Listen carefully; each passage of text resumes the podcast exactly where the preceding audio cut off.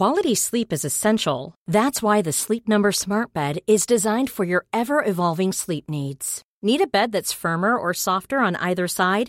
Helps you sleep at a comfortable temperature? Sleep Number Smart Beds let you individualize your comfort so you sleep better together. JD Power ranks Sleep Number number 1 in customer satisfaction with mattresses purchased in-store. And now save 40% on the Sleep Number limited edition Smart Bed for a limited time.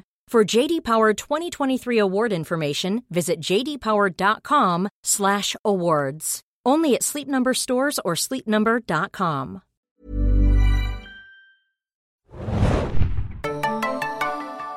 Hey Leute, vielleicht haben ja einige von euch über die Feiertage die Serie The Witcher gesehen und denkt euch nun, eigentlich möchte ich mehr von dieser faszinierenden Welt wissen. Dann schaut doch mal bei Audible vorbei, dem Sponsor der heutigen Podcast-Folge. Auf Audible könnt ihr die gesamte Witcher-Saga von Andrei Sapkowski digital exklusiv als Hörbücher hören. Um reinzukommen, würden wir als erstes den Kurzgeschichtenband Der letzte Wunsch empfehlen. Ohne zu viel zu spoilern, könnt ihr darin die Geschichte um Siris Eltern Pavetta und Duni hören. Ihr erfahrt mehr über die Schwertkämpferin Renfrey aus dem Piloten. Und auch Jennifer und ihr Jin dürfen natürlich nicht fehlen. Das erste Hörbuch der Witcher-Reihe gibt es kostenlos im Probemonat bei Audible. Viel Spaß! Herzlich willkommen, liebe Serienjunkies, zu einem neuen Serienjunkies-Podcast. Mein Name ist Hannah und wir sprechen heute über Star Trek Picard. Picard startet am 24.01. endlich in Deutschland. Endlich muss man gar nicht sagen, aber es wurde doch ein bisschen verschoben. Und zwar am 23.01. bereits in den USA bei CBS All Access, aber am Freitag, den 24. geht's bei uns in Deutschland los. Und ich habe einen besonderen Star Trek-affinen Gast mit mir im, äh, im Publikum, genau, mit mir im Studio. Stell dich doch einmal vor.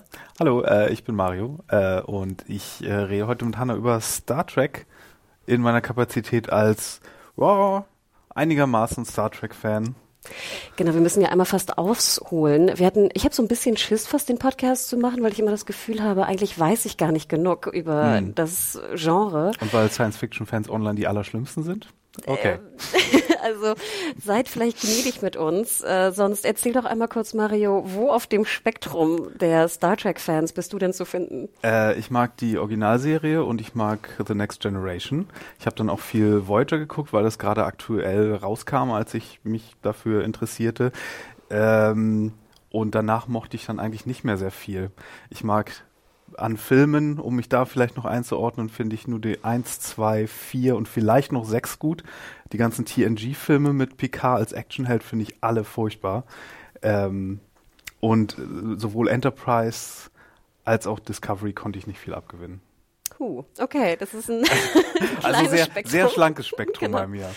Ähm, ich bin aber, glaube ich, ähnlich. Ich habe äh, auch alles, also ich habe alles gesehen. Äh, ich fiel so ein bisschen in die DS9-Phase, habe ja. das sozusagen wahnsinnig geliebt. Das musstest du ja aber eher kontinuierlich gucken und hast da nicht so einen episodenmäßigen Procedural. Plot gehabt, ne? Genau, obwohl die Anfangsfolgen schon oder die Anfangsstaffeln schon auch ein bisschen, ne, eher ein bisschen seichter waren und weniger seriell irgendwie erzählt. Aber ja, DS9 war sozusagen das mein, mein allerliebstes. Habe aber natürlich auch nach der Schule TNG geschaut. Ich habe mal geschaut, das wusste ich nämlich gar nicht so genau. Ich hatte immer das Gefühl, es lief im ZDF. Mhm. Und das stimmt wirklich. Es ja, ganz zu, ganz zu Anfang. Und dann hat irgendwie Sat 1 das bekommen. Und ich habe eigentlich nie so recht rausgefunden, warum eigentlich dann alle Star Treks irgendwie bei Sat 1 äh, auf Sat 1 liefen.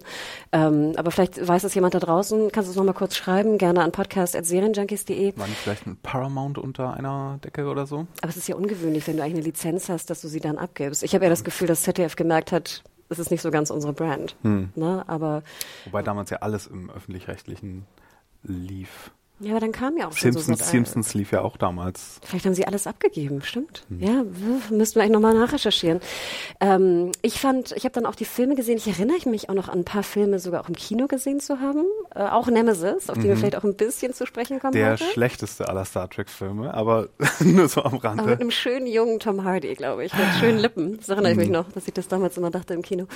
Naja, und dann bin ich aber ähnlich wie du. Ich war jetzt nicht der größte Disco-Fan. Also Disco hat mich doch ziemlich enttäuscht. Ähm, und hat mir so nicht das alte Star Trek, vor allem TNG-Feeling gegeben, was ich eigentlich suchte. Aber vielleicht finden wir es ja heute bei Picard oder wie es immer so schön heißt, Picard. Ne? Also auch witzig, ich habe meist Star Trek immer nur auf Deutsch gesehen. Wie ging's dir? Äh, ich habe tatsächlich irgendwann nochmal TNG auf Englisch gesehen. Und deswegen bin ich das alles, äh, alles ganz gut gewöhnt. Die Stimmen, die Aussprache, ich weiß gar nicht mehr, wie die ganzen Sachen auf Deutsch heißen zum Teil. Genau, aber deswegen, also hier, was ist das? Captain's Log, äh, Sternzeit, 21.01., wenn wir diesen Podcast aufnehmen, kurz zum Ablauf. Wir werden äh, nur den Piloten besprechen, denn das ist auch die Folge. Es gab zwar drei Folgen, wir haben aber so ein bisschen das Problem in der Redaktion, dass wir unterschiedliche Redakteure haben, die auch die Reviews schreiben. Deswegen mussten wir uns auch so ein bisschen fast zurücknehmen. Ich habe dann einmal auch ein bisschen in die zwei und die drei reingeguckt. Äh, hat auch einen Grund, werden wir nachher nochmal zu sprechen drauf kommen. Jetzt geht es aber nur um den Piloten. Äh, wir haben einen Nicht-Spoiler-Teil, also bleibt gerne dran und dann nachher läuten wir die Spoilerglocke und gehen spoilermäßig auch mhm. in den Piloten. Ähm, und wir werden noch kurz berichten von der sehr, sehr großen Premiere in Berlin, die letzten Freitag stattfand am 17. Januar, wo ja auch wirklich, ich glaube, ganz Star Trek äh, Deutschland ungefähr äh, dort war.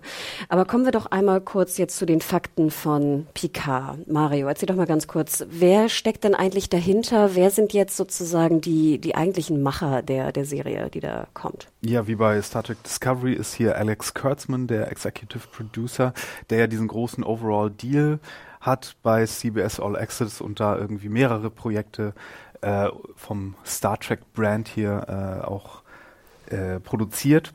Er hat das aber die Showrunner-Pflichten abgegeben an den Michael Chabon. Ich weiß nicht, wird der so ausgesprochen, der ja auch ein Schriftsteller ist und ähm, auch schon eine von den Star Trek Shorts geschrieben hatte, nämlich ich glaube Calypso. Also es war auf jeden Fall der eine Short, der halt ganz, um, ganz gut aufgenommen wurde. Und ähm, ja, dann gibt's ein Writers Room mit allen möglichen Leuten, die auch, glaube ich, teilweise auch bei Star Trek Discovery mit an Bord sind und äh, Patrick Stewart selbst, der Schauspieler äh, des Kapitäns, äh, ist auch am Schreibprozess mit beteiligt gewesen und sollte ursprünglich, glaube ich, für einen Short auch nur, also für eine dieser Star Trek Shorts, äh, rekrutiert werden, um nochmal als Captain Jean-Luc Picard aufzutreten. Allerdings haben sie es dann irgendwie geschafft, ihn mit der Story äh, doch noch für eine ganz neue Serie begeistern zu können, äh, was er eigentlich nicht vorhatte, ursprünglich äh, Ja zuzusagen. Aber dann konnte er irgendwie wohl eigene Ideen mit reinbringen und dann fand er die Idee von denen ganz gut und er hatte darauf bestanden, dass es halt so ein ganz eigenes Ding wird, was sich ganz anders anfühlen soll als übliches Star Trek. Ähm, er wollte keine Actionserie so sehr haben und ja, er wollte, dass es irgendwie seinem Charakter treu bleibt. Wobei, ja, da müssen wir mal schauen, wie sehr das gelungen ist ähm, und äh, wie das überhaupt eine gute Idee ist, inwiefern da Herrn Stewart so, ähm, so sehr am, am Schreibprozess zu beteiligen. Denn seine Idee war es ja auch, äh, Jean-Luc Picard zu einem Actionhelden zu machen, weil er es halt nochmal wissen wollte zu der Zeit, als die TNG-Filme produziert wurden. Und äh, ich muss immer denken an diese verlängerte Autofahrsequenz in Star Trek Nemesis, die ersten 15 Minuten, wo er mit so Sandbuggies auf so einem Sandplaneten rumfährt. Nur weil Jean-Luc Picard, nur weil Patrick Stewart gerne Auto fährt und keine Ahnung. Also das, äh, ja. Aber wahrscheinlich würde ich es ja genauso machen, oder? Also wenn du jetzt, sag ich mal, die Macht hast. Ja, klar. Hm. ja, also man muss vorweg sagen, was mich wirklich auch sehr, gesch was nicht geschockt hat, aber doch fasziniert hat, war, dass ähm, Patrick Stewart oder Sir Patrick Stewart, wie wir ja auch offiziell sagen müssten, äh, mittlerweile, weißt du, wie alt er ist? 78 oder so? So ja. habe ich falsch geschaut. Also ich glaube, der ist, ist, schon in den 90ern. Oder habe ich falsch geschaut? Ich müsste dann nochmal nachschauen. Ähm, aber äh, nee, also das, da muss ich ganz ehrlich sagen, schon Respekt. Und ich glaube, du hast es ja auch genauso gesagt, wie es wirklich ist. Ich glaube, er wollte ja eigentlich nicht mehr. Und äh, scheinbar hat man ihm so viel Freiheiten oder Macht gegeben oder auch Geld. Ich schätze mal, das ist auch äh, geflossen, dass er doch nochmal rangegangen ist. Wir haben aber ja auch damals schon im Trailer paar alte Bekannte gesehen, wo ich auch das Gefühl hatte, das hat mich so ein bisschen fasziniert. Also ich hatte gar nicht so sehr das Bedürfnis, ähm, Jean-Luc Picard wiederzusehen. Ich mochte ihn natürlich immer wahnsinnig gern. Ich glaube, es gibt keinen Star Trek-Fan da draußen, der ihn irgendwie doof fand oder sowas. Einfach ein faszinierender Charakter. Wir sehen aber ja auch, oder wir sahen vor allem im Trailer ja auch äh, Lieutenant Data, mhm. Lieutenant Commander, schätze ich mal, dann mittlerweile irgendwann. Und natürlich Seven of Nine, was mit so mein liebster Charakter, vor allem auch in Voyager war. Ähm, gibt es dazu irgendwelche Informationen, warum die beiden nochmal mit rangekommen sind? Ich nehme an, dass es wie bei den Star Trek-Filmen aus dem Calvin-Universum, dass es einfach die waren, die Ja gesagt haben. also ich glaube, einige wollen einfach auch nichts damit zu tun haben oder andere passen dann vielleicht auch nicht in die Story. Wobei, okay, Seven of Nine wurde ja damals auch ich meine, dass Seven of Nine so ein guter Charakter dann geworden ist irgendwann noch, das ist ja ein halbes Wunder, dafür, dass sie irgendwie als Sexappeal-Ersatz für Cass eigentlich gecastet wurde. Ähm, und ich weiß nicht, inwiefern das hier äh, damit rein zählt, ähm, aber scheinbar äh, scheint ja auch die, die, die Borg-Connection irgendwann wichtig zu werden für den Plot, weil wir haben ja nicht nur Seven of Nine drin, sondern auch Hugh hier, den, den alten Borg, der äh, der dann nochmal wieder umgedreht wurde, auch aus TNG. Und wir haben ja auch diese ganze ähm, Data-Androiden-Storyline-Connection auch äh, hier am Laufen. Deswegen, ja. Finde ich aber gut. Also ich hm. guck, fand Borg immer geil. Ja, ja, ich fand's geil, bis sie dann die Borg Queen eingeführt haben, was irgendwie einer der größten Fehler des ganzen Franchise war, aber okay. aber alte Borg. Ich finde ich find schon, das, ich find schon das Wort Borg-Kubus ist ein wunderschönes Wort. Mhm, mh. Ich habe noch mal kurz nachgeschaut, da lag ich wirklich falsch. Äh, du hast recht, Patrick Stewart ist 79 Jahre ah, alt. Ah, war ich ähm, ein Jahr. Ich war irgendwie komplett äh, in der Drehung. Ähm, aber man muss auch sagen, ich finde für 79, das könnte auch eine, eine Werbung sein für Fit im Alter oder so. Du, ich habe ich hab, äh, letztes Jahr habe ich so einen Clip gefunden auf YouTube. Patrick Stewarts erster Fernsehauftritt in Coronation Street damals äh, in den 60er Jahren im britischen Fernsehen, da spielte ein Feuerwehrmann und spricht genau so pompös, wie er sonst jetzt hier auch immer spricht. Also das war fast so Kirk-mäßig jetzt schon, aber du weißt, dieses, dieses mm. pompöse, den, den, den einen Trick, den er hat. Der Mann hat nicht besonders viel Range, ne? Aber er spielt immer diese pompösen Shakespeare-mäßigen äh, Charaktere und spielt er da genauso in seiner, in seinen paar Absätzen in, oder seinem einen Absatz, den er da in der Seifenoper hat. Und er sieht genauso aus wie heute, verdammt. Was ist da los? Also ein bisschen unfaltiger, aber der sieht genauso aus wie was ist da los? Also ich muss auch ganz ehrlich sagen, wenn wir nachher in den Piloten reingehen, ich finde, er bewegt sich auch noch derbe gut. Also wir haben jetzt ja zuletzt vielleicht auch jemand da draußen hat The Irishman gesehen. Ich finde immer Robert De Niro und Co., die ja auch genauso alt sind oder ein Tick jünger vielleicht, da siehst du schon, dass dann so hm. geknickte Beine sind und so ein bisschen, weißt du, von der Gestik her, von den Händen ist es dann doch schon sehr viel, ähm, sag ich mal, langsamer oder etwas, äh, man merkt einfach, dass es ältere Bewegungen sind. Und Patrick Stewart, ganz ehrlich, also ich finde äh, super, Respekt. Ähm, aber kommen wir doch gleich mal zum Piloten. Der Pilot, äh, es sind zehn Folgen in der ersten Staffel. Sie werden wöchentlich natürlich auch gezeigt wegen CBS All Access. Es beginnt ja, sage ich mal, mit, man könnte fast sagen, Fanservice. Obwohl ich sagen würde, ich weiß gar nicht genau, ob es wirklich so viel Fanservice meiner Meinung nach gab es gar nicht. Aber was, wie, wie kommen wir rein in PK? Äh, erstmal sehen wir die Enterprise D, die wahrscheinlich beliebteste, mitbeliebteste Enterprise auch. Allerdings, ähm, ja, wir haben sie auch im Trailer schon gesehen, allerdings gleich mit einem Wirmutstropfen, denn wie wir gleich vermuten müssen, handelt es sich hierbei um eine Traumsequenz. Denn äh, Data, den wir ja in Nemesis verloren haben, ist äh, ist anwesend und er spielt Poker und es ist alles viel zu schön, um wahr zu sein. Und deswegen ist dieser eine schöne Money Shot von der von der Enterprise D dann doch äh, nur nur das. Aber war das nicht? Also ich muss, ich muss sagen, ich sah die Szene, gerade dieses, sage ich mal, Spiel, was sie spielen, äh, das Pokerspiel, was sie spielen, aber generell liebte ich immer diese, diese, diese, sag ich mal, Spiele, die sie einfach in der, in der, wie heißt nochmal dieses, das hat doch immer so einen Namen gehabt, die, äh, die Kantine, wo sie Zehn saßen. vorne? Genau, im Zehn. Oh Gott, du hast, gut, dass du da bist. mein Gedächtnis ist echt so lange her. Ähm, und da muss ich ganz ehrlich sagen, mir wurde echt warm ums Herz alles war auch so ein bisschen so weich gezeichnet, ne? Kann man natürlich jetzt auch erklären wegen des, der Traumsequenz. Aber auch allein Data zu sehen, allein diese Kombination zwischen Picard und Data wieder zu sehen, äh, mir ging wirklich das Herz auf. Hm.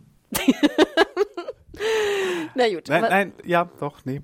Also da muss, das hat wirklich bei mir super funktioniert und sage ich mal auch besser funktioniert als bei einem Disco, muss ich ganz ehrlich sagen. Also vom, vom ersten Look her, vom ersten Shot her war ich komplett wieder drin. Und ich war komplett glücklich und erfüllt und mit schönsten Kindheits- und Jugenderinnerungen eigentlich beseelt. Wir sehen dann aber auch, dass es halt ein Traum war und dass Picard ja natürlich jetzt auf seinem Weingut sich befindet. Ja. Ähm, und äh, scheinbar da irgendwie auch eine Vergangenheit äh, aufbereiten muss. Kriegst du das noch zusammen? Na, er, er hängt ja an der Vergangenheit, was man an seinem Hund auch merkt, der irgendwie Nummer eins heißt. Und er hat ein, äh, ein paar Mitbewohner oder, oder Angestellte, Romulaner, die, äh, wie wir dann durch ein, ein Fernsehinterview, das er gibt, äh, wie wir mitbekommen, ähm, ja, da ist was passiert auf der romulanischen Heimatwelt.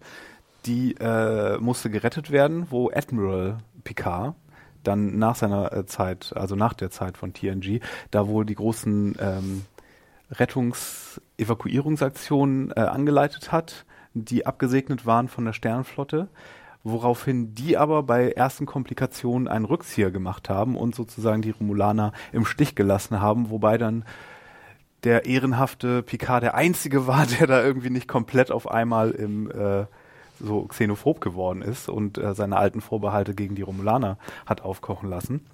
Das gleiche spielt sich übrigens dann auch nochmal äh, auf genau gleiche Weise mit irgendwie Androiden ab. Und es gab dann wohl noch auf dem auf dem Mars auch einen Vorfall mit synthetischen Personen, woraufhin jetzt alle äh, Androiden hassen, bis auf bis auf Picard. Picard. Also er ist der einzige mit dem moralischen Kompass. Ähm, und dann, äh, ja, es wird aber ein bisschen zu dystopisch, finde ich fast schon äh, für Star Trek, weil irgendwie diese kuschelige, och, war war das nicht, haben haben sich nicht alle Menschen so mehr oder weniger jetzt mal zum äh, ne, in ein gutes Mindset irgendwie in die Zukunft hinein. Aber nein, äh, wir, wir gehen hier die, die, die uh, Star Trek Into Darkness Route, wo wir hier die finsteren Machenschaften im Hintergrund der Sternflotte und all sowas beleuchten. Ich meine auch mal gut, aber Star Trek, weiß ich nicht es gibt, es gibt einem nicht dieses gemütliche Star Trek, oh, es wird schon alles gut in der Zukunft Gefühl. Weißt du, was ich meine? Stimmt eigentlich. Es erinnert fast so ein bisschen, das ist ja auch, sag ich mal, die Sci-Fi-Serie, die, die ich immer am liebsten mochte. So ein bisschen Babylon 5, dass halt auch so die, die Menschen nicht unbedingt vielleicht die Guten sind, sondern dass es da auch immer so Strukturen gibt innerhalb der Politik oder innerhalb der Regierung, die eigentlich irgendwie, irgendwie was, was Böses verfolgen oder ja, sowas. das war bei TNG ja sowieso am schlimmsten. Da hatten ja, also da hatten ja zumindest alle Admiräle, die jemals in der Serie vorkamen, Dreck am Stecken. Die waren entweder von von irgendwelchen Aliens äh, besessen oder, oder hatten irgendwelche Verschwörungen am Laufen oder wollten Picard und Riker an den Kragen. Das war ja ja ein Albtraum. ich muss TNG noch mal gucken. Hast du die, die restaurierte Fassung irgendwie auf Blu-ray oder so? Die kannst du ja bei Netflix gucken. Ist das auch die restaurierte? Das ist die restaurierte, Ach, ja. Das ist auch im Gegensatz zu Voyager in HD dann. Wenn du dann zur neueren Serie Voyager wechselst auf einmal, dann hast du auf einmal eine sehr andere Präsentation oh. vor dir. Das okay. ist eine harte, harte Pille zu schlucken, ja. Na gut, dann wüsste ich, glaube ich, was ich, äh, was ich mir vielleicht mal wieder beginne. Ja. Okay. Ähm, aber kommen wir doch einmal kurz ähm, zum Look. Also wir sehen ja auch, du hattest es schon erwähnt, wir sehen ein bisschen schon, ähm, sag ich mal, Raumschiff, äh, Geballere, gerade was Romulus angeht. Wir sehen, glaube ich, Teile wie vom Mars explodieren. Ne? Wir sehen auch so ein bisschen, glaube ich, so einen brennenden Mars. Wir sehen auch ein bisschen schon eine Stadt, ähm, die äh, digital dargestellt wird. Wie, wie ist dir der Look sozusagen rübergekommen? Ähm, hm. Ich weiß nicht. Also die Ästhetik von, von Discovery mag ich nicht so besonders. Das liegt auch an den Kostümen und an den Sets ganz zum Teil, glaube ich. Danke, dass du das mal sagst. Ähm, ich weiß nicht, diese blauen Sachen, diese blauen Uniformen, die fand ich schon bei Enterprise doof. Und ich mag lieber diesen Pyjama-Look. Deswegen, ich, ich stehe auch total auf die Uniform, die sie in, in Star Trek 1 The Motion Picture haben, wo sie diese 70er Jahre Pyjamas haben und es sieht fast so nach Schlaghosen aus und das ist so, weißt du, Logan's Run mäßig. Mm. Diese 70er Jahre Hippie Science Fiction, das ist total mein Jam. So, dieses hochpolierte, blau, metallische, das finde ich, sieht total langweilig aus. Ähm, dann diese, dieser, dieser, dieses Vista von der, von der Großstadt, das war fast schon ein bisschen zu Blade Runnerig für Star Trek. Aber gut, hey, Star Trek ist nicht das irgendwie, was ich in den 80ern und 90ern mal gesehen habe.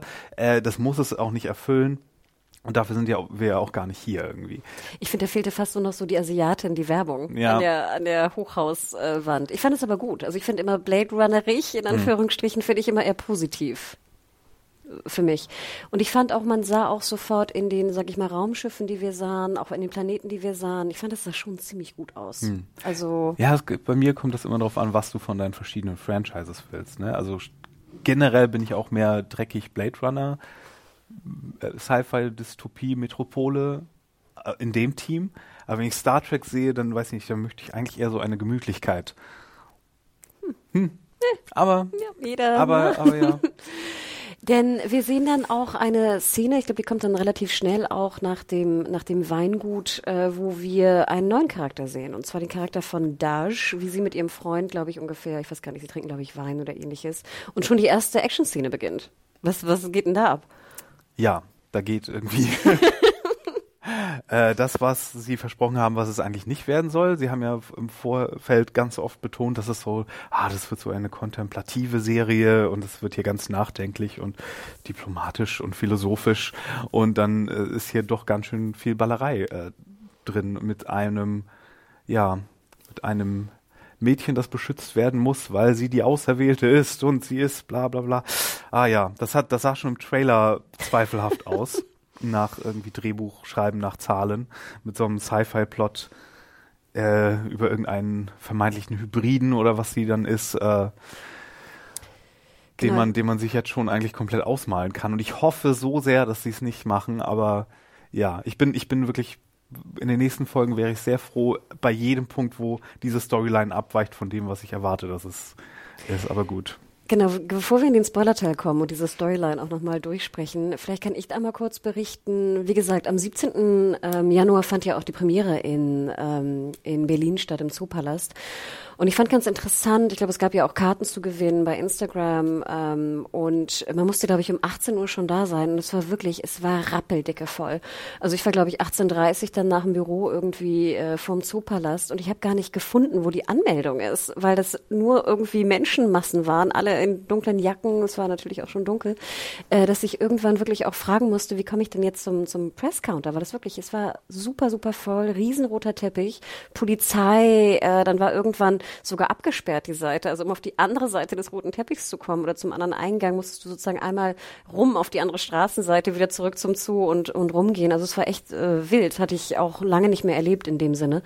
Und dann aber nur kurz die Info, um 20 Uhr, ähm, glaube ich, kam dann so langsam die, die Leute auf dem roten Teppich und es waren wirklich, ich krieg gar nicht mehr zusammen, wer alles da war, aber vom Hauptcast, glaube ich, war wirklich fast jeder da gefühlt. Ähm, Patrick Stewart natürlich auch, auch sehr, wie gesagt, wie immer sehr ähm, aktiv und äh, sah super aus, hatte auch einen schönen Anzug an und ähnliches. Jerry Ryan war da, ähm, die Hauptdarstellerin war auch da, also es war wirklich, Kurtzman war da, ähm, alle Leute. Ähm, was ich ein bisschen schade fand, sie haben nachher im Kino erst, glaube ich, gegen 21 Uhr mit dem Panel angefangen. Also es, ich fühlte mich fast so ein bisschen erinnert wie bei so einer Band, weil dann irgendwann so, weißt du, schon so geklatscht wurde, dass jetzt endlich mal die Band rauskommt. Ähm, dann gab es das Panel, was auch ganz charming war. Im Endeffekt äh, sehr viel Lob auch für die deutsche Star Trek Community, Fan Community, wobei ich mich fragte, ist die denn so viel größer als woanders auf der Welt? Das wusste ich gar nicht. Ich bin da nicht so involviert in die in die Fangemeinschaft. Ähm, es waren noch relativ wenig Cosplayer da, fand ich. Also du sahst so ein paar in, in Uniform. Witzigerweise habe ich auch ein paar Disco-Uniformen gesehen, wo ich dachte, die Arztuniform von Disco ist schon ganz geil in Weiß. Also das fand ich war eigentlich meine liebste Uniform. Ähm, und dann glaube ich ging der ging das Serienscreening erst gegen ich glaube halb zehn oder viertel vor zehn los, was echt finde ich ganz schön spät ist, speziell weil sie auch drei Folgen zeigten. Ähm, und das war so ein bisschen schade, weil nachher dann auch wirklich manche Leute einfach auch schon gehen mussten, weil sie irgendwie ihre letzte Bahn nach Hamburg kriegten oder oder irgendwas. Ähm, Im Endeffekt aber wirklich ein fantastisches Gefühl auch äh, die diese äh, Episoden auf der großen Leinwand zu sehen. Also das war wirklich äh, eigentlich ganz cool und auch geil, dass eigentlich die Premiere, ich glaube es war die, ich weiß gar nicht, ob es die die, ich glaube, es war die Europapremiere, ich weiß gar nicht genau, welche Premiere es war, oder Deutschlandpremiere, dass sie in Berlin stattgefunden hat. Ähm, Jerry Ryan kam für mich ein bisschen kurz auf der Bühne, auf dem Panel, war auch ganz süß. Patrick Stewart hat sie dann irgendwann übersehen. Er wusste gar nicht, dass sie da war. Das war so ein bisschen witzig, er war aber auch ganz, ganz charming diesbezüglich. Ähm, das war aber wirklich ganz schön. Also auch nochmal ganz lieben Gruß. Ich habe auch ein paar nette äh, Leute da kennengelernt. Äh, ein Paar zum Beispiel, was gerade aus Bochum angefahren kam wo ich auch dachte, Gott, was für ein Aufwand.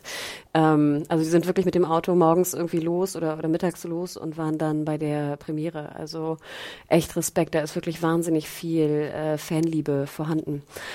Aber ja, also äh, wenn ihr da wart, genau, schreibt auch gerne nochmal irgendwie in die Kommentare oder sowas, wie es euch gefallen hat. Äh, War wirklich ein tolles Event. Ich hätte es einen Tick früher beginnen lassen, aber es war wirklich, war wirklich schön.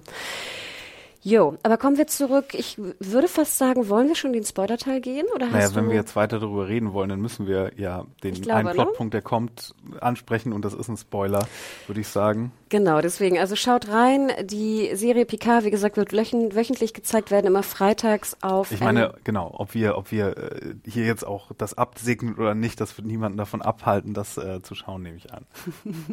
Wir sagen es trotzdem. Wer weiß, vielleicht gibt es so ein paar Leute, die, die nicht gespoilert werden. Also, wir gehen jetzt in den Spoiler-Teil. Letzte Warnung, los geht's. Was erfahren wir dann, wer diese, diese Daj, ich glaube, wenn ich sie richtig ausspreche, eigentlich ist? Ja, angeblich ist sie die Tochter von Data. Ähm, er hat zwei Bilder gemalt von ihr. Eins mit Gesicht, eins ohne Gesicht. Und äh, ja, sie weiß aber nicht, dass sie ein eine synthetische ist. Und was ich nicht ganz äh, verstanden habe, wir konnten die Screener, die wir hatten, auch nur einmal ansehen. Deswegen konnte ich das nicht nochmal zurückspulen oder irgendwie. Das ist ganz komisch mit der Technik äh, und Screener aktuell. Ähm, auf jeden Fall ähm, wurde irgendwie gesagt, sie weiß nicht, dass sie synthetisch ist. Und das Besondere an ihr ist jetzt, dass sie ein Bewusstsein hat. Aber haben sie jetzt angedeutet, dass Data auch besonders ist, weil er sentient war und ein Bewusstsein hatte? So Oder ist sie jetzt die erste mit Bewusstsein? Und was? Wieso? Ach so, oh Gott, also ich bin ja jemand, der sich das immer nie so genau fragt, aber ich habe es so verstanden, dass sie erst so aktiviert wurde, ne? also so ein bisschen auch, dass die Erinnerung, mich erinnert das auch ein bisschen an Blade Runner, aber ne, dass sie, also die Erinnerungen sind Fake-Erinnerungen und sie ist halt irgendwie eine besondere, synthetische Person. Ähm, und ich dachte, Data war immer besonders, was das angeht. Sein positronisches Gehirn war sehr hoch entwickelt, aber es gibt ja auch, ich weiß nicht, die, das, äh, die Frage vom Bewusstsein wurde ja auch irgendwie mit im, im Rahmen der Hologramme gestellt und auch generell, was irgendwie so künstliche Lebensformen angeht, für die Data sich ja auch äh, irgendwie eingesetzt hat. Deswegen, ich dachte, hätte ich gedacht, so die, dieses Sentient, was Sie hier angesprochen gesprochen haben, dass das für viel mehr irgendwie künstliche Lebensformen gilt und jetzt nicht nur speziell für Data. Das fand ich so ein bisschen komisch, aber vielleicht. Ich habe es mehr so als Thin, Synth, ich finde es ja auch ein furchtbares Wort auszusprechen, so synthetisch. Ne? In dem Sinne dachte ich immer, wäre das Wort, was da angesprochen wurde. Nee, synthetisch sind ja alle, alle Androiden. Genau, So. und das, das war eigentlich nur das Einzige, was ich jetzt gehört hatte und dass halt die beiden irgendwie besonders sind. Okay. Aber sie ist ja nochmal besonders besonders, Mm, weil sie so extrem hoch entwickelt ist, dass man sie nicht von einem Menschen Normally, being a little extra can be a bit much, but when it comes to healthcare, it pays to be extra. And United Healthcare makes it easy with Health Protector Guard fixed indemnity insurance plans. Underwritten by Golden Rule Insurance Company, they supplement your primary plan, helping you manage out of pocket costs without the usual requirements and restrictions like deductibles and enrollment periods. So when it comes to covering your medical bills, you can feel good about being a little extra. Visit uh1.com to find the Health Protector Guard plan for you. unterscheiden kann. Und ja, auch nicht das erste Mal, dass wir die Storyline im Science Fiction haben. Äh, genau. Und aus irgendeinem Grund gibt es zwei von ihr. Genau, was so ein bisschen, glaube ich, auf die, ich weiß nicht, Klon- und äh, eine Twins-Geschichte irgendwie, glaube ich, beruht. Hatte ich so das Gefühl, dass das eine Anspielung darauf sein sollte? Ich, ich, ich dachte eher, das ist eine Anspielung auf Data und Lore, aber warum? Aber da, hm, da war es ja nicht kein Imperativ, dass es einen zweiten von ihm geben muss. Aber was ich, was ich extrem witzig fand, ist, wie sie B4 abgewatscht haben. so, niemand mochte B4, keiner wollte irgendwie B4 in sein Herz schließen, nachdem Data sich in Nemesis geopfert hat. Und genauso geht die Serie damit um. Nee, B4 war ja nicht mal ein halber Data, sagen sie uns. Oh. Oh ich, fand, ich fand ganz süß, weil ich wollte gerade sagen, wir hatten vorhin ja schon mal angedeutet, Fanservice. Wir hatten, glaube ich, am Anfang, dass Picard auf seinem Weingut hier einmal Earl Grey, aber äh, entkoffeiniert trinkt, was ich eigentlich ganz süß fand. Ich fand es eine ganz süße, kleine Anspielung. Ich fand auch der Fanservice, was diesbezüglich anging, zum Beispiel in den Szenen, die wir jetzt bis jetzt schon besprochen haben, fand ich war okay. Also es war jetzt nicht so überübermäßig, hatte ich das Gefühl. wo, wo, hm, wo ich eher ein Problem mit habe, ist irgendwie so viel zu früh, viel zu viel Sentimentalität, weil, hm, das muss sich so eine Serie erstmal verdienen, auch wenn sie irgendwie auf einem Franchise beruht, das wir schon kennen. Ich meine, das Einzige, was wir in TNG an Sentimentalität mit Picard bekommen haben, war, denk mal daran, in der letzten Folge kommt er zum Pokerspiel. Selbst Riker hat nur einen feuchten Händedruck bekommen, als er sich von der, von der Enterprise verabschiedet hat. Das war nie ein sentimentaler Mensch. Und jetzt ist das, jetzt ist er hier, macht er hier Earl Grey und you have no idea how much that means to me. Und, hm, ich weiß nicht. Es scheint mir irgendwie so, Picards Charakter ist immer das, was Patrick Stewart gerade irgendwie gerne machen möchte. Und irgendwie vor 20 Jahren wollte er nochmal Actionheld sein und jetzt ist er ein alter Mann, der sentimental auf seine Karriere zurückblickt und will auch, dass Picard das ist. Und ich, ja, ha, das ist das gleiche Problem, oder ich, ich rieche ein ähnliches Problem, wie äh, Doctor Who und das Stephen Moffat hatte. Nämlich, dass es nicht mehr um die Geschichten geht, die man dann mit diesen Charakteren erzählt, sondern dass es nur noch um den Charakter geht. Weißt du? Verstehe, was du meinst. Das ist also Ja, ich glaube, es ist halt schwierig zu trennen irgendwie, ne? wie du es gerade schon beschrieben hast. Es wäre natürlich besser, wenn man es könnte, aber ich glaube, viele können es einfach nicht. Naja, sie wollen es ja auch nicht. Es geht Genau, ja hier Picard so, und ich ne? meine, die Serie heißt jetzt nicht Star Trek Next Generation, hier Abenteuer in Space und Hurra, sondern die Serie heißt Picard und das heißt, es geht hier um, um Picard all the time, okay, aber ähm, ja, so kommt, hm, weiß, nicht, ich weiß nicht, ob da so viel ist. Also- Also, Leute haben diesen Charakter furchtbar gerne und aber auch wegen der Stories und nicht, weil der Charakter an sich so viel hergibt, finde ich eigentlich. Ähm, hm. Ich muss ja gestehen, was mich eher störte, war alles, was auf dem Weingut stattfand. Das fand ich zum Beispiel eher ein bisschen öde. Also klar, als mir das Weingut, als ich es im Trailer gesehen habe, dachte ich so, ah, oh, wie toll. Und ich erinnere mich, ja, wie schön. Jetzt hatte ich das Gefühl, ich fand eigentlich, sobald wir wieder auf dem Weingut waren, war ich gelangweilt. Und es tut mir leid, vielleicht gibt es andere da draußen, die es total toll finden.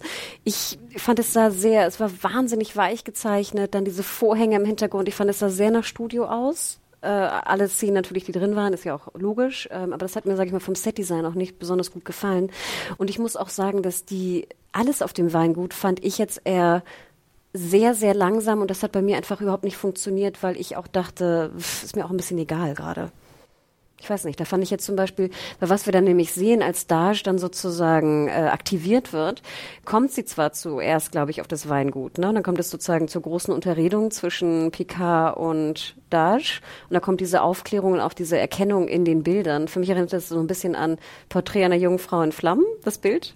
Nur, dass sie kein, kein blaues Cape anhatte, sondern ein weißes. Ähm, und wir sehen dann, dass die beiden zur, zur Sternenflotten ähm, Hauptquartier gehen in San Francisco, was ich immer sehr schön finde. Also ich fand immer toll, dass es irgendwie in San Francisco war. Und als wir dann auf einmal da waren, fand ich es auch ganz toll. Aber schwuppdiwupp, dann kommt auch schon wieder die nächste Action-Szene, die eigentlich genau gleich ist wie die erste Szene, die wir hatten. Ja. Und sie ist natürlich auch die super Sonder-Megawaffe, die irgendwie insgeheim. Oh, ich bin so müde, Hanna.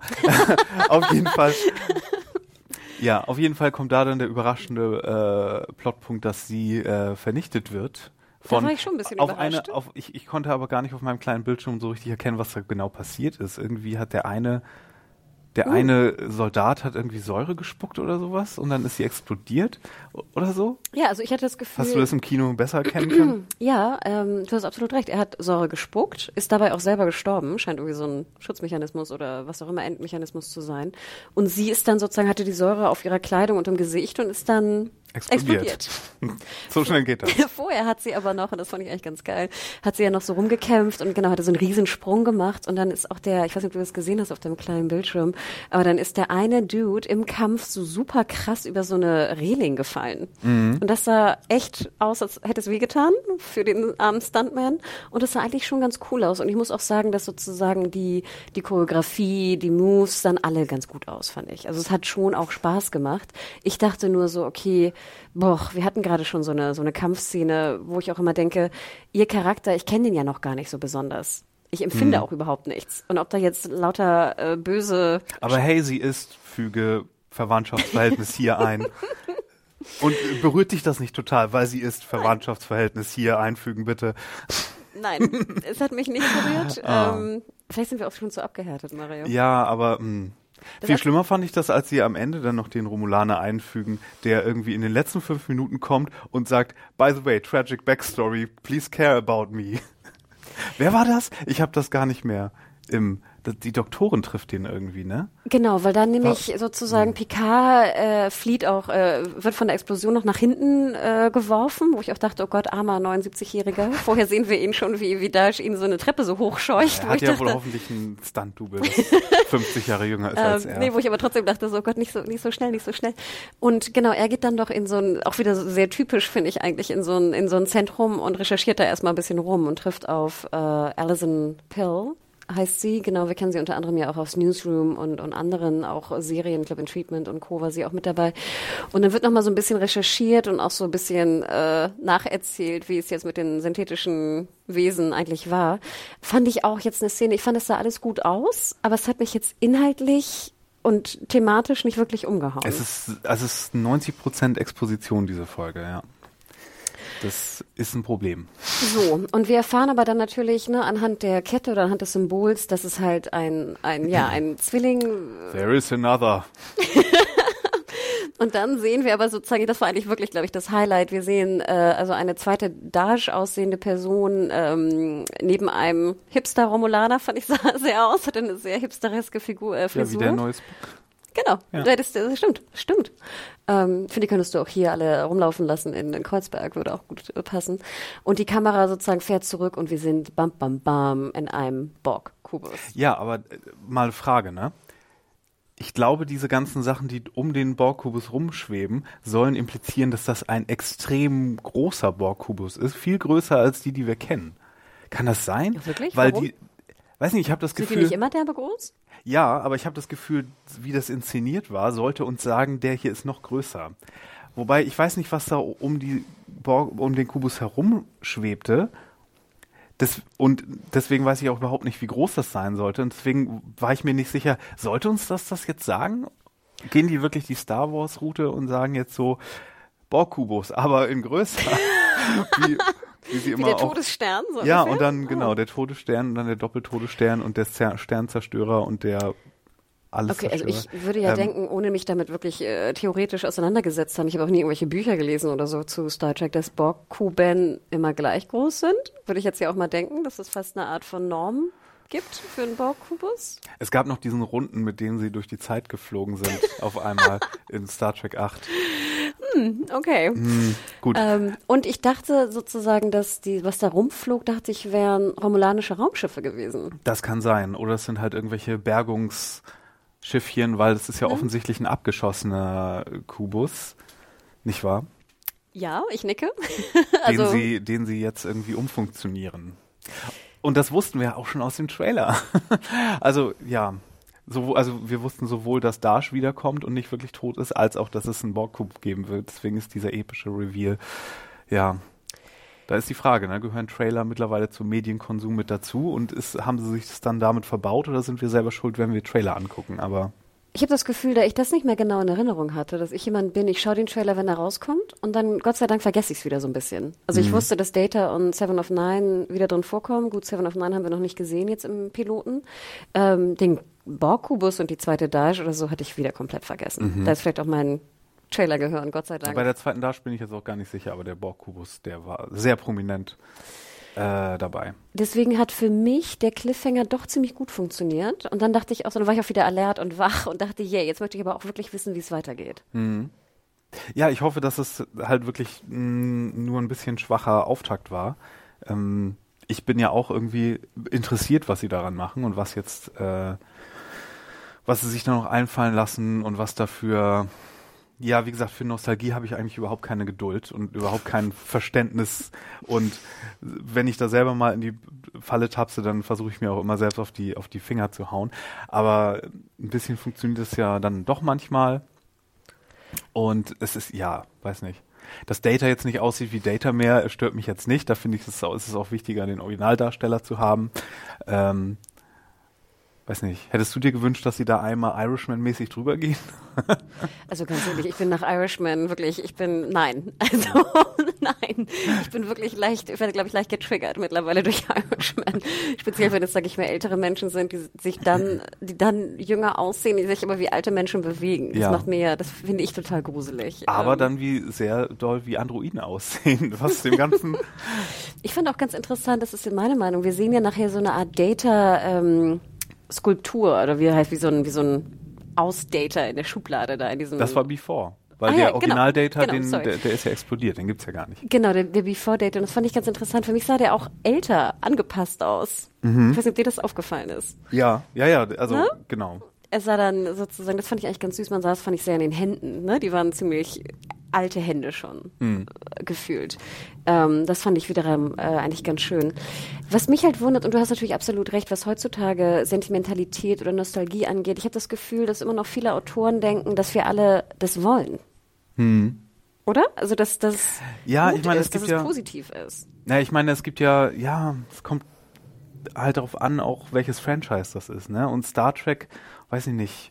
Willst du das von deinem Star Trek oder willst du das eher von deinem Star Wars? Star Wars ist ja ein viel sentimentaleres Franchise und viel gefühliger und so. Und ich glaube, viele Leute vergniesknaddelt das so eher, dass das dann irgendwie aktuelle Star Trek so Star Warsisiert wird mit, mit solchen, weil es so charakterzentrisch auf einmal wird. Ne? Ich meine, Star Trek war nie eine große Charakterserie.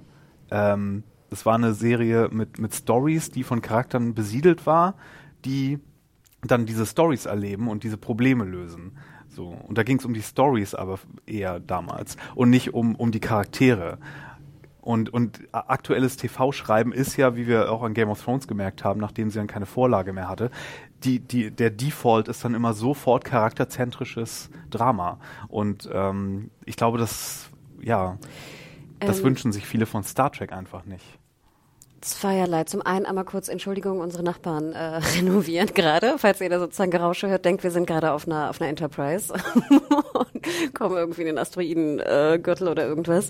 Verzeihung dafür. Ähm, vielleicht ich kann die Frage nicht direkt beantworten, aber vielleicht eine andere Diskussion, die ich sehr oft geführt habe jetzt in den letzten Tagen. Und zwar, wenn ich an Star Trek TNG denke, und wie gesagt, ich habe keinen Rewatch gemacht und habe die letzte Star TNG-Folge vielleicht vor 25 Jahren gesehen. Also es ist wirklich schon lange, lange her. Und ich also war bei mir auch zehn Jahre. Ah, okay. Also in einem unterschiedlichen Alter, aber das ist ja auch bei mir immer so, weißt du, wenn du als zehnjährige TNG guckst, natürlich empfindest du das irgendwie alles anders. Für mich war immer TNG eigentlich, natürlich mochte ich, sage ich mal, diese, diese Doppelfolgen und die, die Borg-Folge mit, mit Picard natürlich äh, fantastisch. Aber ich mochte vor allem auch immer gern diese einzel abgeschlossenen Folgen, wo sie einfach irgendeinen Planeten besuchten, dann gab es irgendwie ein gesellschaftliches Problem, was so umgemodelt wurde, damit man sich selber ein paar Gedanken machte, irgendwie moralisches Dilemma, das wurde dann irgendwie gelöst und gut ist. Das ist für mich immer so klassisch Star Trek ne, du gib mir einfach irgendein Problem auf dem Planeten, was mit unserer, unserer Welt zu tun hat oder entfernt zu tun hat und dann lösen wir das irgendwie oder wir versuchen es zumindest von verschiedenen Seiten zu, zu interpretieren und dann zu lösen, wenn, wenn möglich. Und viele sagten zum Beispiel für, zu mir, dass sie eigentlich lieber die, die seriellen Star Trek Serien gesehen haben. Also gerade wenn es bei DS9 am Ende dann ist Dominion ging oder äh, jetzt speziell Disco, die ja sehr, sehr früh mit einem ganz, ganz stark seriell fokussierten äh, Arc, Story Arc irgendwie äh, begonnen haben. Ähm, okay, wir fliegen weiter, es gibt Unruhen im, Weltraum. Und ich zum Beispiel hätte jetzt bei Picard sehr viel lieber wieder so abgeschlossene Folge mit einem kleinen seriellen Überbau gesehen, mit, sag ich mal, paar Dilemma, äh, gesellschaftliche Probleme oder, oder wie auch immer, statt jetzt so krass in so eine serielle Storyline wieder reinzugehen. Na, bei zehn Folgen kann das ja auch durchaus noch so sein. Er wird ja auch wieder ein Raumschiff haben mit einer Crew. Und glaubst du wirklich dann noch so eine einzelne Folge mit Ach, dem Planeten wird kommen? Ja, kann ja sein. Ich weiß es auch nicht. Also, äh, Aber was, hast, was dachtest du, ich, was kommt? Genau. Ich werde jetzt Picard auch nicht dafür anzählen, dass es genau das macht, was es versprochen hat, nämlich, dass es eine Serie über Picard ist und warum er nochmal aus dem Ruhestand kommt. So, ich werde jetzt nicht dafür anzählen, dass es nicht das Star Trek ist, das, äh, für das ich irgendwie warme äh, Erinnerungsgefühle habe. So, dafür werde ich es nicht anzählen.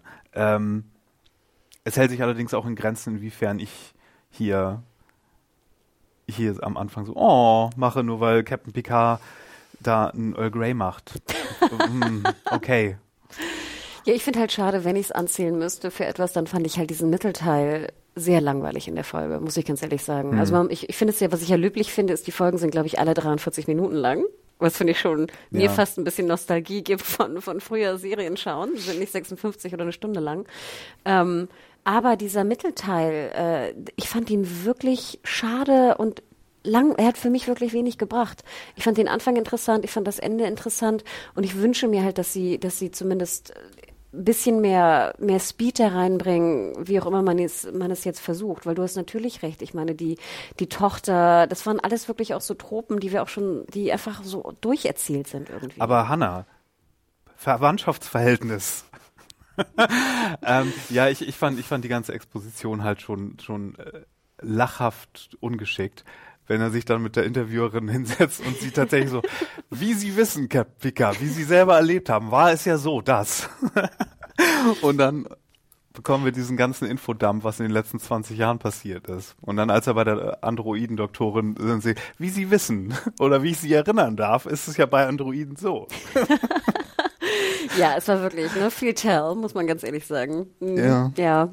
Obwohl ich bei dem Interview zum Beispiel ja immer ganz, ganz interessant finde, wenn in, in Sci-Fi-Serien dann so beschrieben wird, wie in Zukunft ein Interview aussieht. Mhm. Also das ist dann das, wo ich mich trotzdem noch so halbwegs amüsieren kann. Ne? Dass wir dann irgendwie so einen, so einen außerirdischen Dude sehen, der dann irgendwie auf so wilden, durchsichtigen iPads irgendwie die Kamera einstellt oder so.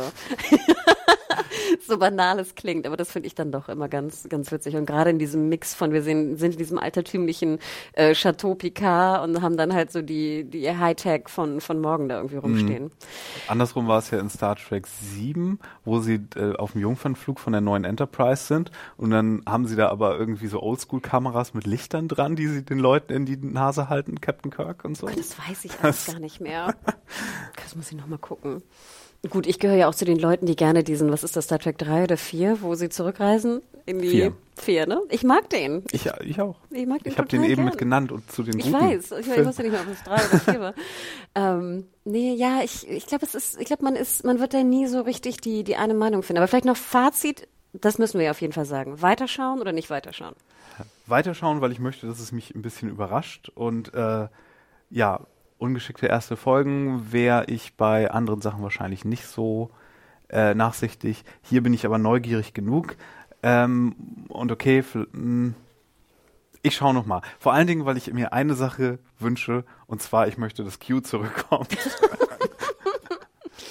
Wurde er gecastet? Wie heißt er nochmal? Äh, äh, äh, John Delancey. Hm. Nee, es wurde offiziell nichts gesagt, aber es gibt irgendwie wohl so ein, so ein, so ein Bild, wo man so ein Fotoshoot gemacht hat mit irgendwas vom Set und da hat jemand einen roten Handschuh gesehen und rote Handschuh, ne? hm, ja, das weiß ich so genau. Ja, ja, ja. Deswegen, ähm, da wäre ich, da wäre ich sehr happy, wenn John Del- Delancey da nochmal äh, kommt. Wobei ich glaube, Picard, äh, Patrick Stewart wollte auch nicht, dass es irgendwie zu humoristisch wird. Und deswegen vielleicht mh, ist, ist Q ihm da ein bisschen zu klamaukig, was es ja auch immer war. Aber hey, Oh Gott, ja, das stimmt. Aber das ist ja auch wieder so ein Nostal Nostalgiepunkt, oder? Ja, okay, aber du kannst, ja. Auf der anderen Seite äh, sitzt du da ja auch äh, und wenn die dann irgendwie so neue Lappen einführen wie den Hipster-Romulaner da am Ende, sitzt du ja auch erstmal da mit verschränkten Armen und so, wer bist du denn? Was willst du denn jetzt von mir? Ähm, ja, kommt, kommt drauf an, aber ähm, Also ich werde auch auf jeden Fall äh, weiterschauen, weil ich natürlich äh, doch dieses Gefühl einfach liebe, was ich dabei empfinde. Und wir müssen ja auch mal sagen, ganz schön Gruß von, von Tim, der ist leider stimmlich noch ein bisschen angeschlagen.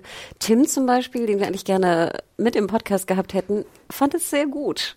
Also ich glaube auch ein, besser, als wir es potenziell fanden. Ähm, er war ziemlich, ziemlich angetan und ich habe auch mal so in einem anderen Freundeskreis, also im Journalisten, sag ich mal, Umfeld ein bisschen rumgefragt, die die Folgen auch schon gesehen haben. Die waren auch alle sehr positiv, wo ich immer dachte, sind wir wieder nur die typischen Krummligen. Die Rumpuper? Ne? Genau. Ähm, also ich glaube, da, da, da wird es viel Diskussion geben. Ähm, prinzipiell ähm, finde ich, ist es ein guter Ansatz gewesen oder ein besserer Ansatz, sage ich mal, als, Disco. ich hoffe einfach, dass irgendwie die erste Folge jetzt darunter litt, dass sie schon ähm, ganz zu Anfang entschieden hatten, wie sie die Figuren aufs Brett stellen sozusagen und dass jetzt der Einfluss von dem Michael Chamon da vielleicht, ich meine, das muss ja auch ein bisschen, ist ja vielleicht was wert, wenn man da irgendwie so einen, äh, so einen Schriftsteller mit so einer ganz guter Reputation äh, da mit drin hat. Und ich hoffe einfach, da sind so ein paar Sachen, die ein bisschen vielleicht serienuntypischer dann werden und so ein bisschen von diesem Formelhaften dann abweichen. Und, äh, Und du ja. hast recht, ich meine, die Explosion äh, jetzt im Piloten war ja schon sehr überraschend. Also es gab zumindest eine Art von Überraschung. Und ich finde, da sind ja jetzt, sage ich mal, mit dem Borg-Kubus, wo wir noch nicht genau wissen, was da eigentlich genau abgeht drauf, ähm, da sind auf jeden Fall interessante Dinge da. Und du hast ja auch schon erwähnt, ich meine, er wird ein Schiff wieder bekommen, denn ich dachte auch am Anfang so, oh Gott, bitte, ich will wieder Raumschiffe sehen. Ich will wieder irgendwo draußen sein. Ich will nicht auf seinem blöden, blöden Weinchateau sein. Also, sorry, liebe, liebe Ah, ich weiß nicht. Ich fand das, ich fand das immer schon irgendwie öde. Und ich trinke gern Wein, also nichts gegen, gegen Weintrinker. Ähm, aber ja, ich glaube, dann haben wir es fast, oder? Vielleicht noch ein Tipp für diejenigen, weil das werde ich nämlich jetzt auch machen müssen. Ich glaube, ich werde noch mal ein paar Folgen nachholen und ein paar, vielleicht auch Filme nachholen. Also ich denke, was prinzipiell bekannt ist, Nemesis sollte man vielleicht noch mal schauen Oder auch nicht. oder so, oder eine Zusammenfassung schauen. Ähm, hast du noch einen Tipp? Also ich würde zum Beispiel jetzt, weil auch so viel Borg-Fokus ist, vielleicht noch mal diese geile, diesen geilen Zweiteiler schauen von Voyager, wo sie Seven of Nine finden. Äh, Scorpion war das, glaube ich. Ähm, was ein Zwei- oder ein Dreiteiler? Ich weiß es gar nicht wo.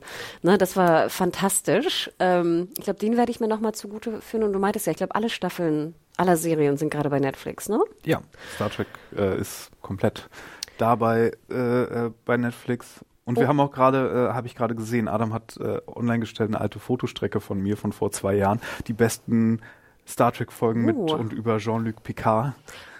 Könnt ihr euch auch nochmal Als ob reinziehen. du es wusstest. ähm, hast du noch einen Tipp, so deinen Geheimtipp? Vielleicht deine liebste ähm, Picard-Folge oder deine liebste Star Trek-Folge? Oh je. Ähm, da, da, da es ja hier so ein Data-Fokus auch ist, ich würde dann immer empfehlen die Folge The Measure of a Man. Das ist die, in der es diesen, ähm, diesen Prozess gibt, ob Data ein Ding ist oder eine Person. Das ist immer, das ist eine der besten TNG-Folgen auch, finde ich. Und Ich äh, glaube, glaub, die wurde auch öfter genannt jetzt in der Vorbereitung, ne? Zu, ja, stimmt, der Prozess. Ja, cool. gab Aber- dann bei Voyager nochmal eine sehr ähnliche Folge, wo sie das gleiche mit dem Holodoktor machen und ob er eine Person ist und Rechte an seinem eigenen äh, Holowerk hat oder nicht. Auch brandaktuelles Thema heutzutage, ne? Denken an Carrie Fisher, I don't know, und Ja. andere. Okay, interesting.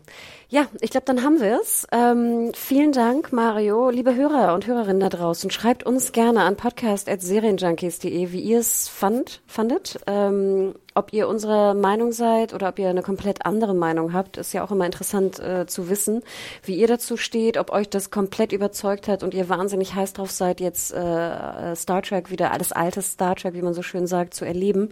Ähm, weiterhin ab dem 24. Januar werden die Folgen wöchentlich bei Amazon Prime gezeigt und wir haben auch Reviews natürlich. Ne? Der gute Christian, glaube ich, liefert da die, nee, Björn, sorry. Björn oder Christian, einer von beiden, verzeih.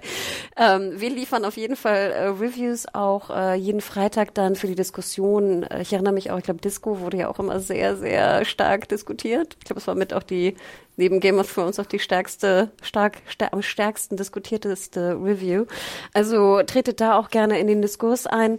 Und wir hören uns ja auch demnächst wieder für einen neuen Podcast. Und ich wollte noch einen kleinen Punkt anbringen. Nochmal vielen Dank an alle da draußen, die uns auch be bewertet haben bei iTunes und Co. Denkt immer dran, das hilft uns sehr, wenn ihr da vielleicht eine kleine Bewertung lasst. Die Bewertung reicht, aber auch ein kleiner Text ist natürlich immer süß. Ähm, vielen Dank an Christoph aus der Schweiz diesbezüglich und äh, Wayun, wenn ich es richtig ausspreche, und Sebi04 aus Deutschland, die auch ganz bezaubernde äh, Reviews dagelassen haben. Also auch nochmal vielen, vielen Dank an euch alle da draußen. Und Mario, du wirst wahrscheinlich auch äh, twittern über ähm, Pika? Nein, wirst du nicht. Okay. Aber Mario, wo kann man dich denn äh, finden bei Twitter? At Firewalk with Me. Äh, mich findet man unter @mediahore m e d i a w h o r e auf Twitter und ich glaube, dann haben wir es. Energie? so sentimental. Und raus damit. Macht's gut. Ciao, ciao. Hey Leute, vielleicht haben ja einige von euch über die Feiertage die Serie The Witcher gesehen und denkt euch nun, eigentlich möchte ich mehr von dieser faszinierenden Welt wissen. Dann schaut doch mal bei Audible vorbei, dem Sponsor der heutigen Podcast-Folge. Auf Audible könnt ihr die gesamte Witcher-Saga von Andrzej Sapkowski digital exklusiv als Hörbücher hören. Um reinzukommen, würden wir als erstes den Kurzgeschichtenband Der letzte Wunsch empfehlen. Ohne zu viel zu spoilern, könnt ihr darin die Geschichte um Ciris Eltern Pavetta und Duni hören. Ihr erfahrt mehr über die Schwertkämpferin Renfrey aus dem Piloten. Und auch Jennifer und ihr Djinn dürfen natürlich nicht fehlen. Das erste Hörbuch der Witcher-Reihe gibt es kostenlos im Probemonat bei Audible. Viel Spaß!